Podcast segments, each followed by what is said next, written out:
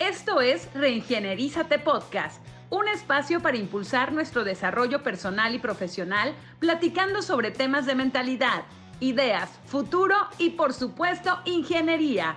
Bienvenida, bienvenido. Chingao. Y ahora mis 150 mil pesos. Fue lo que me pregunté cuando eh, me había dado cuenta que había sido vilmente estafado por un individuo de baja calaña, que no mencionaré su nombre, pero se llama Miguel. no, no es cierto, no se llama Miguel, pero su nombre empezaba con M. Miguel. En fin, estaba yo trabajando en la industria, en la industria petrolera en el sureste de México, por ahí eh, por los años 2013, 14, eh, en Tabasco, para ser más, más preciso. Cuando un compañero de trabajo me presentó con un conocido suyo, quien supuestamente había trabajado en empresas de perforación eh, petrolera en, en, Estados Unidos, ¿no? Y acaba de llegar a México con, con la intención de comenzar, pues, un proyecto de servicios petroleros en la zona en la que nosotros estábamos trabajando. En pocas palabras, el, tipo dijo que iba a abrir una empresa de servicios para la industria energética y pues necesitaba gente con, este, con visión y ganas para unirse con él en la aventura y bla, bla, bla, ¿no? O sea, es así como... La vendió, ¿no? Es... Em, pues bueno, yo precisamente en esos, en esos momentos traía la, la espina en la mente, ¿no? De, pues, de emprender algo, algo por el estilo, ¿no? Porque pues yo, no sé, traía, ya me había, ya me había dado la curiosidad de, de, pues, de ser, de ser, un, ser un, empresario, ¿no? de ser un emprendedor. Porque pues, pues quería hacer algo grande de mi vida y pues eso de ser, no me gusta ser, eso de ser pobre como que no me gusta mucho. no, es, no es bueno. Así que, pues ya traía eso, yo andaba buscando de qué manera, ¿no?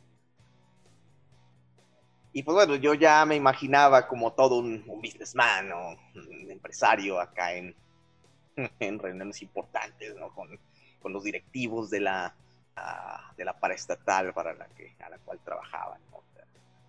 Entonces, pues, pues, ¿qué te digo?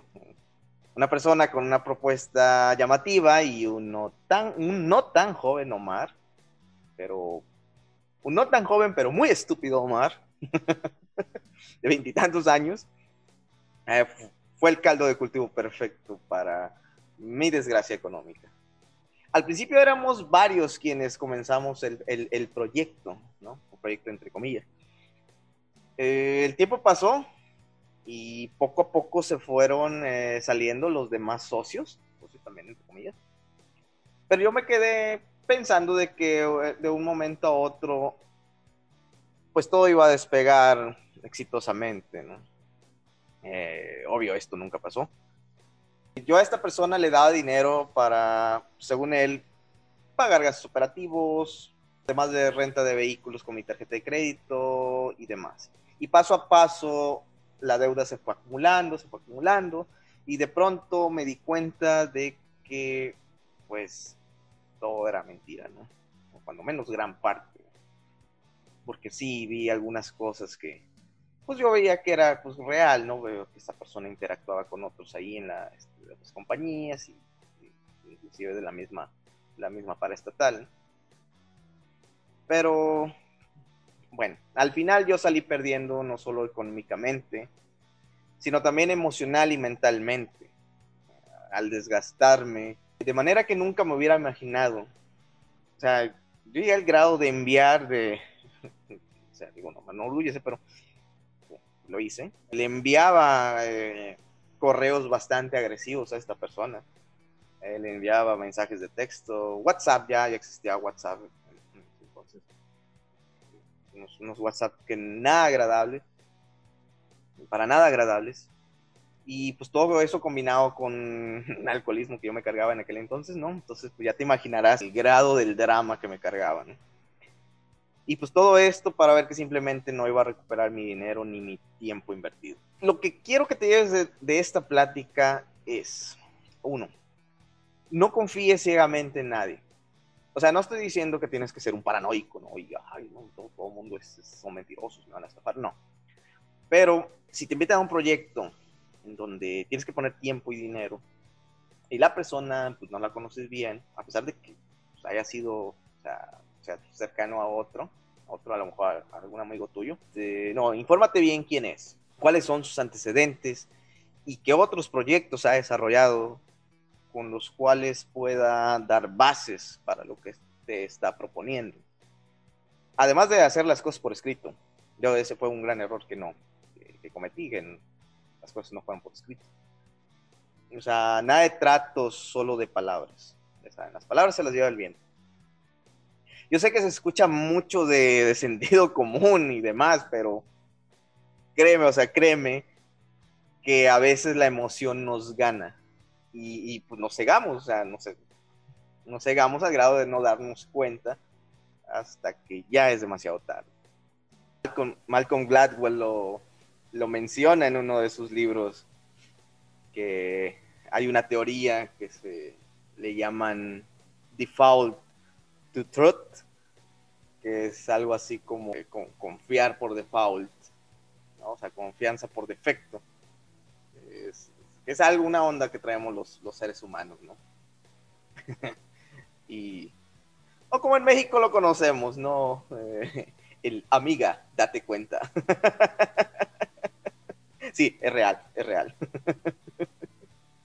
Dos, si ya te ocurrió, si en estos momentos estás pasando por esa etapa en la que ya no tienes manera de recuperar lo perdido, si no tienes una manera legal de hacer algo, tengo que decirte, y aunque duela, pero tienes que desistir. Como se dice en inglés, let it go. O sea, déjalo ir. Ya no sigas luchando por algo que no te va a rendir ningún, ningún fruto. Vas a tener que aceptar que perdiste. Y vas a tener que levantar la cabeza y dejar de lamentarte, tragarte las malas emociones y seguir avanzando. Para que dejes atrás esa amarga experiencia. Créeme que es desgastante emocional, física y mentalmente pelear con una persona deleznable y sin honor, de la cual no vas a obtener nada. Ya, si te chingó tu dinero, dale vuelta. Usa mejor esa energía, toda esa energía que tienes, para realizar otro tipo de actividades prósperas y que te permitan recuperarte del daño. Porque ya una vez hecho el daño, ¿sabes qué? Mejor pon toda esa energía para moverte al lado positivo. Porque sí, lleva tiempo recuperarse de un daño. máxime si, si fueron gran parte de los ahorros de tu vida. Ya, en mi caso fueron nada más 150 mil pesos, nada más. no, en tu caso es mucho más. Pero en lugar de estar perdiendo tiempo con una persona así, ve y sigue adelante para recuperarte del daño. Con el tiempo te darás cuenta que es mejor vivir en paz con uno mismo que estar odiando a aquellos que nos hicieron daño. La verdad es muy, muy desgastante. Y como tercer punto, no te sientas mal. Sí, o sea, te vas a sentir mal, pero métete en la cabeza que no te sientas mal, porque todos, todos cometemos errores. Eso sí, trata de anticiparte a ellos, eh, pues a través de las experiencias de los que ya hemos cometido esos errores.